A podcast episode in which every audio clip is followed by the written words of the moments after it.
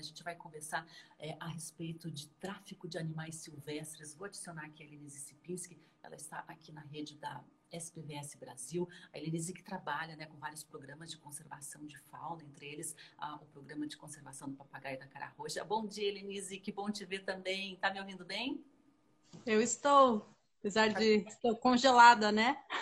Congelou aqui. Vamos ver se destrava, senão a gente faz de novo aqui a conexão, que às vezes só tá de bom. entrar e sair de novo a gente já consegue. É, eu acho que congelou. Eu vou sair aqui e vou te adicionar novamente, tá bom?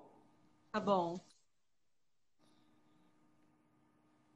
às vezes acontece, mas normalmente a gente removendo e transmitindo novamente resolve esse problema de imagem congelada. Vamos ver se a gente consegue. Então, a gente tem, tem aqui várias é, notícias recentes a respeito né, de, de, apreensão de animais silvestres. Tivemos aquele caso da, da Naja, que levou à apreensão de outras cobras também, né? Uma situação bem grave. Estou ouvindo já passarinhada aí com a Elenise Cipinski. Está conectando aqui, vamos aguardar. Dá um alô também para o pessoal que está acompanhando aqui, né? A Jojadine deu parabéns para o Bruno. A Amanda Scartesini também comentou aqui. Muito bom, Bruno. Patrícia Massa está com a gente. A Tela Moraes. O pessoal da Olá, Rádio Cultura que está acompanhando.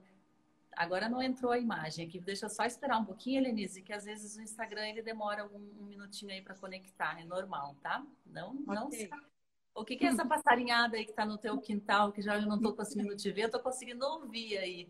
Então, é, eu moro aqui em Piraquara, né, no pé da serra. Então tem realmente aqui.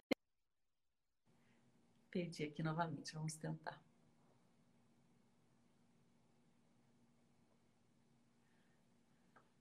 Instagram a gente consegue fazer as lives aqui, as transmissões apenas pelo celular, né? Às vezes a gente depende aí de um sinal de Wi-Fi que nem sempre é bem estável, né? Naquela semana do ciclone bomba, tive muitas dificuldades aqui de conexão. A Helenise, estou te vendo agora. Vamos ver se a gente consegue uma conexão de qualidade para conversar. Olá, bom dia, Sandra. Você está me ouvindo bem? Eu estou te ouvindo. Vamos, vamos seguir aqui. A imagem está travada, mas daqui a pouquinho acho que ela destrava. Então, então você está em Piraquara, é? Eu é, tô aqui no Recreio da Serra, onde eu moro. E aqui é um lugar muito bonito, né? Tem uma fauna e uma flora aqui exuberante. É o que Ele você está ouvindo aí. Vamos lá. Eu, é, eu tô te ouvindo. Tá, travou aqui a, tua, a sua imagem. Travei, a, né? a, posição está ótima. Você está muito bem na imagem. É, você me mandou um material aqui a respeito de, de tráfico de animais silvestres, falou que é a terceira atividade mais lucrativa depois de tráfico de drogas e tráfico de armas. Como assim? Hoje em dia ainda é tão grande assim o tráfico de animais silvestres? Pois é, Sandra, é um tema bastante complexo esse tema, né? Então, o tráfico de animais ainda, infelizmente, é um dos, como você falou, né, um dos maiores do mundo é, para vários fins, né? Tem o fim da caça, do comércio de carne, tem o fim para fazer remédios ilegais, né? E os Estados Unidos, a China é um grande consumidor, é um dos maiores consumidores para esse fim. E tem o fim do, do para se ter o animal para pet, né? Para se desse comércio para você adquirir um animal de forma ilegal. Todas essas formas são extremamente danosas para a natureza porque você tem que ir ao local, você faz uma, uma, um dano enorme, porque você retira esses animais, muitas vezes são filhotes, ou você caça esses filhotes adultos, é, enfim, é um dano irreparável. E, e, e ainda a legislação é muito branda. Na verdade, existem leis, é um crime ambiental. Então, o fato de você capturar, apanhar, transportar, manter esses animais de forma ilegal é um crime previsto em lei e precisa ser combatido por todos nós, principalmente pela sociedade que não pode mais adquirir esses animais. Além de você estar prejudicando é, o ambiente onde esses animais estão, você pode estar é, contribuindo para a extinção deles, para o declínio é, populacional dessas espécies e você também pode estar trazendo para a sua casa é, um problema enorme de saúde, porque esses animais também podem transmitir é, doenças. porque eles são, é, eles como mostra aí essa foto, né? É muito perverso, é muito cruel esse tráfico de animais. Eles são é, colocados em caixas, em tubos, é, em situações muito ruins que deixam eles extremamente estressados. Ou muitos morrem. É, tem uma, uma pesquisa de institutos que trabalham com o tráfico de animais que de cada é, 10 animais retirados da natureza, nove, oito não sobrevivem, não aguentam esses maus tratos, porque eles ficam desnutridos, eles ficam doentes, eles são maltratados, enfim, às vezes é, se colocam é, em locais como vocês estão vendo aí, né? Então é uma situação bem difícil, bem complicada e precisa aí ter ações integradas para que para se combater essa, esse tráfico de animais. Nossa, os números são impressionantes, né? É, a cada 10, apenas um sobrevive, né? Olha só a situação em que as fiscalizações, quando elas conseguem apreender né, esses traficantes, é, encontra esses animais, é, é de uma tristeza. O tráfico de animais, uma característica, né, Helenise? Até o pessoal que está entrando agora aí travou aqui a imagem da Helenise, mas a gente está tocando aqui porque o áudio está ok. Helenise, então a crueldade é uma marca muito forte no tráfico de animais, é isso? Sim, Sandra, é, como você né, colocou, é, de 10, um sobrevive, mas esse animal que sobrevive, às vezes são, né, é, qual é a condição dele. Então, ele não vai mais poder, muitas vezes, voltar para a natureza, porque ele não tem condições, é um filhote que não sabe é, se virar sozinho na natureza, ou adquire alguma doença. É, então, na verdade, nenhum sobrevive para a natureza, para a ecologia, para o sistema ecológico. É, você tem uma perda de 100% desses animais que são retirados. É, e de forma cruel mesmo, e, e, e muitas vezes é, as pessoas adquirem esse animal sem ter essa, essa consciência do mal que elas estão fazendo para a natureza e para o ambiente como um todo. Então, de forma alguma, muitas vezes as pessoas têm pena porque veem esses animais em feiras sendo maltratados e pensam: ah, se eu comprar esse animal, eu vou fazer um bem para ele. De forma alguma, não está fazendo bem porque à medida que as pessoas compram esses animais, você está estimulando que o cidadão vá lá na natureza e retire outros animais. E como mostra aí nessas imagens, né, eles fazem crueldades como retirar os dentes porque esses animais são agressivos, ou retirar as penas, ou pintar as penas. Às vezes cegam alguns animais, é, é, é, dão dão remédios para que esses animais fiquem mais calmos. Por isso que a maioria deles morrem mesmo, ou ficam com sequelas. É, é uma situação bastante grave que a gente tem que combater cada vez mais. É, até o, o, o, Samir Bida está lembrando aqui, né, que há poucos dias foi noticiado sobre o estudante de veterinária que foi picado por uma cobra naja, quase morreu, né? Depois foi noticiado que a cobra tinha sido traficada. Os répteis, répteis e as aves, né, Helenise, estão entre os animais mais procurados pelo tráfico, é isso? Sim, primeiro é, são as aves, os mamíferos e os répteis. É, e as pessoas, como é, elas não têm é, muitas vezes conhecimento do que elas estão adquirindo. Esse gráfico mostra bem, né? Então, as aves são as mais traficadas. Entre as aves, tem os papagaios, que são os mais procurados. Infelizmente, eles têm essa capacidade de imitar a voz humana, e isso é, acaba atraindo o ser humano e querendo ter um animal desse. Né? O papagaio ele é, é um, uma ave muito querida pelo brasileiro, né? Sempre foi, sempre esteve no imaginário, até como animal de estimação, mas as pessoas não tinham essa consciência da, do problema por trás de, de, ter um animal como um papagaio em casa, né? O papagaio tem que ficar assim, né? Livre na natureza, né, Helenise? Porque se ele está falando, ele está cantando, preso ali a uma corrente dentro de uma casa com as aves cortadas, ele não está feliz, né? Bem pelo contrário, é uma manifestação de tristeza dessa ave. É, e para que você possa combater esse, esse tráfico de animais, é importante que tenham ações integradas, né? Então, é muito complexo, você tem que descobrir toda uma cadeia, toda uma rede do tráfico de animais. Por isso, várias instituições elas devem estar envolvidas para o combate do tráfico de animais, desde a polícia ambiental que faz a fiscalização no local, é, a, a, inteligência, né, o uso da inteligência, da investigação, a Polícia Rodoviária Federal, o IBAMA, o ICMBio, instituições de educação e pesquisa que ajudam esses órgãos a trabalhar e educar a sociedade. Então, tem que ter uma rede integrada de instituições para que possa é, combater esse tráfico de animais. É importante também o papel do Ministério Público, importante os juízes entenderem o quanto é danoso essa prática, porque muitas vezes se faz todo esse trabalho, se encontra esse traficante e esse traficante vai responder um processo e esse processo criminal muitas vezes o juiz não entende que é um crime grave, né? ele acaba entendendo como um crime menos grave e solta esse indivíduo. Não, não, é, não tem prisão. Apesar da lei prever a prisão de seis a um ano, isso poucas vezes acontece. Então, acaba essa, essa fragilidade que a gente tem nessa legislação, faz com que esse crime, infelizmente, ainda compense. Então, precisa ter uma ação é, muito forte, integrada para combater esse mal, senão isso não vai acontecer, né? E o papel da sociedade eu vejo como fundamental. Ela tem que denunciar e ela não pode se enganar e entrar em armadilhas, como a internet. Ah, hoje, pela internet, você pode adquirir um animal é muito fácil, infelizmente, você adquirir um animal.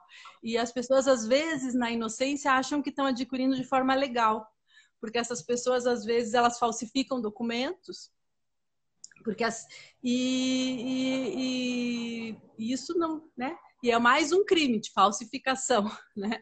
Então você não deve adquirir pela internet jamais um animal e deve denunciar os órgãos ambientais. Existe a linha verde, né, do IBAMA 0800, onde você pode fazer essa denúncia é, até de forma anônima, se você preferir. Então, isso é fundamental para você poder ter uma investigação de fato.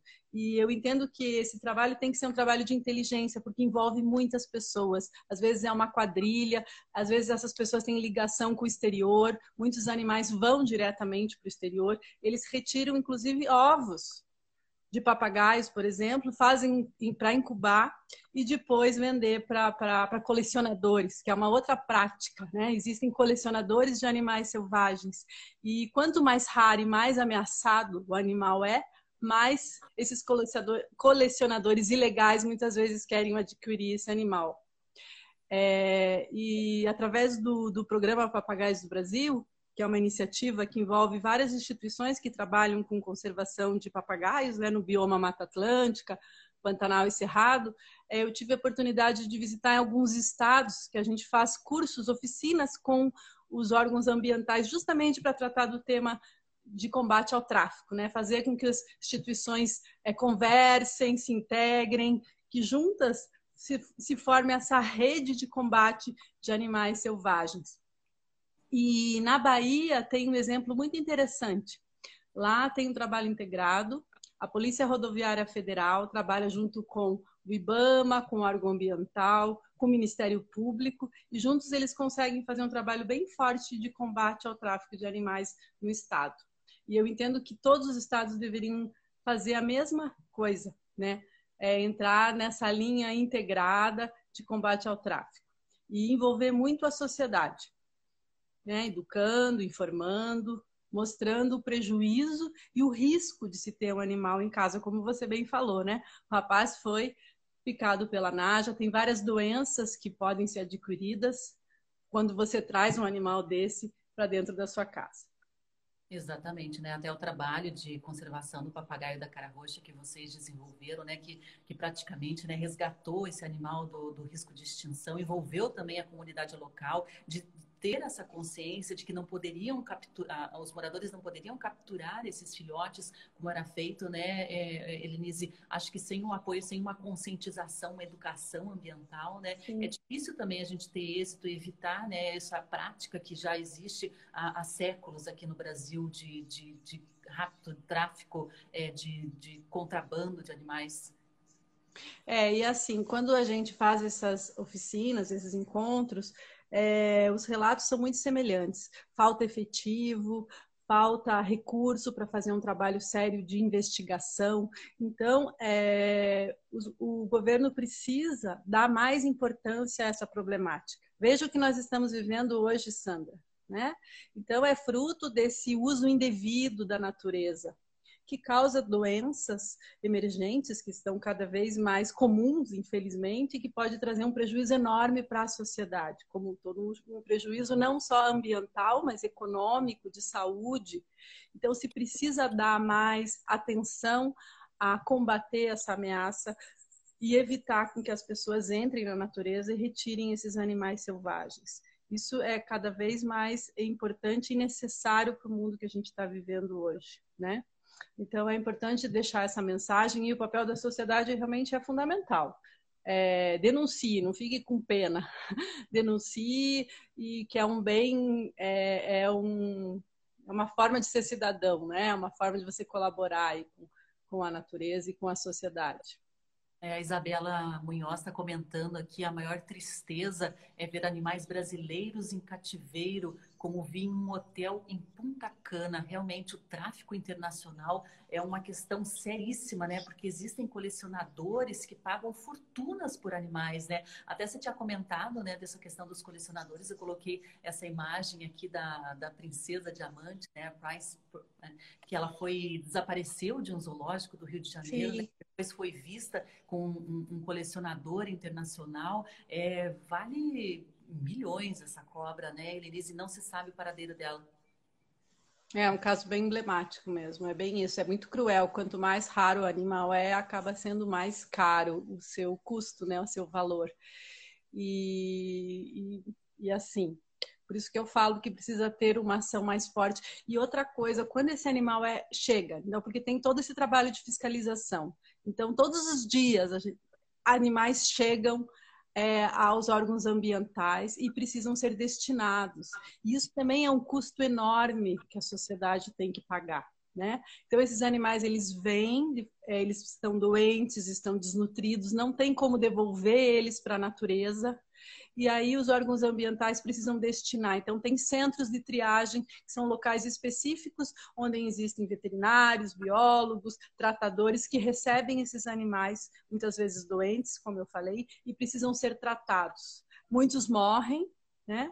E após eles estarem em melhor condição, eles são destinados para os zoológicos que recebem esses animais, ou para criadores que são, que, tem, que são legalizados pelo IBAMA, tem a figura do criador conservacionista, que ele pode receber esses animais e cuidar, porque eles não têm como voltar para a natureza. Então, é um custo enorme que se tem para se destinar e para cuidar desses animais que vieram do tráfico, do tráfico ilegal. E assim, e se a pessoa que está nos ouvindo, ah, eu tenho um animal aqui, estou arrependida, ela jamais pode soltar esse animal na natureza. Primeiro, porque esse animal não pode sobreviver, mas pode não sobreviver. É, ele pode levar uma doença para outros animais, se ele for solto. E também ele pode ser solto num lugar indevido e num local onde ele não existia. Não era o seu habitat natural que acontece com os miquinhos. Né? Quando a gente vai lá para o Barigui, para os parques aqui em Curitiba, a gente vê aqueles micos, os saguizinhos, sagui estrela. Eles são fruto do tráfico de animais. Eles vieram de forma ilegal, as pessoas é, quiseram ter esse animalzinho, depois ele cresce, ele começa a ficar agressivo, ele morde a criança, e aí se solta esse animal e se gera um outro problema, que é um animal exótico numa área natural e esse animal acaba desequilibrando o ambiente, porque ele não é daquela região. Então é uma série de, de problemas que às vezes as pessoas param, é, não param para pensar quando elas querem ter um animal é, selvagem em casa. Exatamente. É extremamente né? complexo isso. É, aqui o, o, Samia, o Samia Bida está falando, né? Como são transportados para outros países sem que consigam ser detectados. É, daí ele comentou aqui que viu algumas imagens né, que responde a, respondem a essa pergunta. E existe também um, uma conivência, uma corrupção. Né? Os traficantes encontram formas, né? prendem aí os ovos, os filhotes ao corpo, né? eles dão o seu jeito também, transportam aí por via terrestre, dentro de bancos de carros, né? É muito difícil a, a, fiscalização descobrir, por isso que é importante também a, o apoio da, das denúncias anônimas, né, Helenise? Porque é, e, e, existe também muito dinheiro envolvido, né? Na, nessas fronteiras, nesse, nesse esquema de tráfico de animais. Sim, geralmente os traficantes que são presos, né, é, associado ao tráfico de animais está a falsificação, é, o, o, uso indevido de, de desse, dessa corrupção toda, né? É uma ação de corrupção, sim, porque você, para você poder transportar um animal desse de um país para o outro, você vai ter que contar com apoio de outras pessoas de transporte, né? Então toda essa corrupção envolvida, então é um crime realmente é, muito perigoso e precisa, é, principalmente os, os, os juízes precisam entender isso, né? As penas precisam ser maiores dos traficantes, para que se não tenha é, essa, é, essa facilidade. Ainda, infelizmente, é muito fácil entrar na floresta, pegar um animal e, e, traficar ele. Isso precisa ser mais difícil, precisamos dificultar a vida dessas pessoas, para que elas não vejam nisso é, uma ação positiva, pelo contrário, né? elas entendam que é um crime ambiental de fato. Exatamente, um crime, inclusive, que tinha que ser punido com mais rigor, né? A gente tem casos aí de traficantes emblemáticos que já foram presos em outras fiscalizações, né? Esse daí está cortando até a imagem dele, é considerado o maior traficante de animais silvestres, né? Já foi preso várias vezes, várias autuações, né? Mais de 3 mil animais apreendidos com essa figura e ele ainda continua em atuação. É muito difícil né, combater esse sistema e também sem uma legislação mais, mais é, incisiva contra esses criminosos, né, Elenise? É, muitas vezes os órgãos ambientais eles conseguem aumentar a pena através de, de outros ilícitos, como a falsificação, como a lavagem de dinheiro. É, isso dá uma pena maior para que essas pessoas sejam presas de fato, né? O que aconteceu aí com esse senhor e com outros que foram presos. Então, é, os órgãos ambientais têm muita, é, eles tentam fazer o máximo para que se consiga é prender essas pessoas, mas não é fácil mesmo. E por isso que eu entendo que o papel da sociedade é fundamental nesse processo, de não querer ter, de forma alguma, um animal de forma ilegal e de denunciar. Né? Então existe a figura do criador comercial, que é, os animais eles são criados em cativeiro e nascem em cativeiro. Aí você legalmente pode adquirir um animal desse. Eu, particularmente, eu jamais teria um animal desse na minha casa. Eu não concordo. Eu acho que o lugar de animais é na natureza. Mas existe a possibilidade, se alguém quiser ter, de forma legal. Mas ela precisa, ela precisa é, verificar se realmente esse criador é, está registrado no órgão ambiental, porque ele passa por um processo de licenciamento ambiental para que, que se legalize. a fiscalização nesses locais e então é fundamental que se tenha esses cuidados todos se você quiser realmente adquirir o animal e pensar muito bem, porque por exemplo, um papagaio, ele vive 60 anos. Então pense, você ter um animal desse mesmo de forma legal, olha, olha a responsabilidade de ter um animal desse, né? A partir do momento que você adquire um animal desse, você jamais deve soltá-lo. Então, é, precisa se pensar muito bem antes de ter um animal desse em sua casa. E os zoológicos, eu entendo que é fazem um papel fundamental, porque eles recebem muitos desses animais que são que foram traficados, cuidam desse animal, educam as pessoas, mostram o quanto é, é, é possível você observar esses animais sem ter eles na sua casa. Né? Então, existem outras formas. É, hoje a gente não pode sair por aí mais, né? Estamos num momento mais de reclusão, mas quem quer, quer ver um animal, vá na natureza, né? Observe, faça parte de clubes de observadores de aves. Tem outras formas muito mais saudáveis de você ter contato com a natureza e com os animais sem ter que ter, ter o animal na sua casa, que, que vai te dar um trabalho muito grande e uma dor de cabeça também, né? Então, é... Exatamente. E o risco, né? A gente fazer essa aproximação com a vida selvagem, né, Helenise, nos coloca é, sob risco de novas doenças, doenças desconhecidas. Aí a gente está vendo o pangolim, né, que é o mamífero Sim. mais traficado do mais mundo, traficado. né? É muito triste, já está super ameaçado de extinção também, né? E essa aproximação, né, tem um histórico aí de, de doenças silvestres que o ser humano acabou trazendo para dentro da cidade, justamente por essa relação perigosa, né? Esse abuso, essa falta de respeito com a natureza, Lenice. Sim, essas doenças emergentes acabam porque o animal, quando ele está na natureza, ele está sob uma situação que não é de estresse.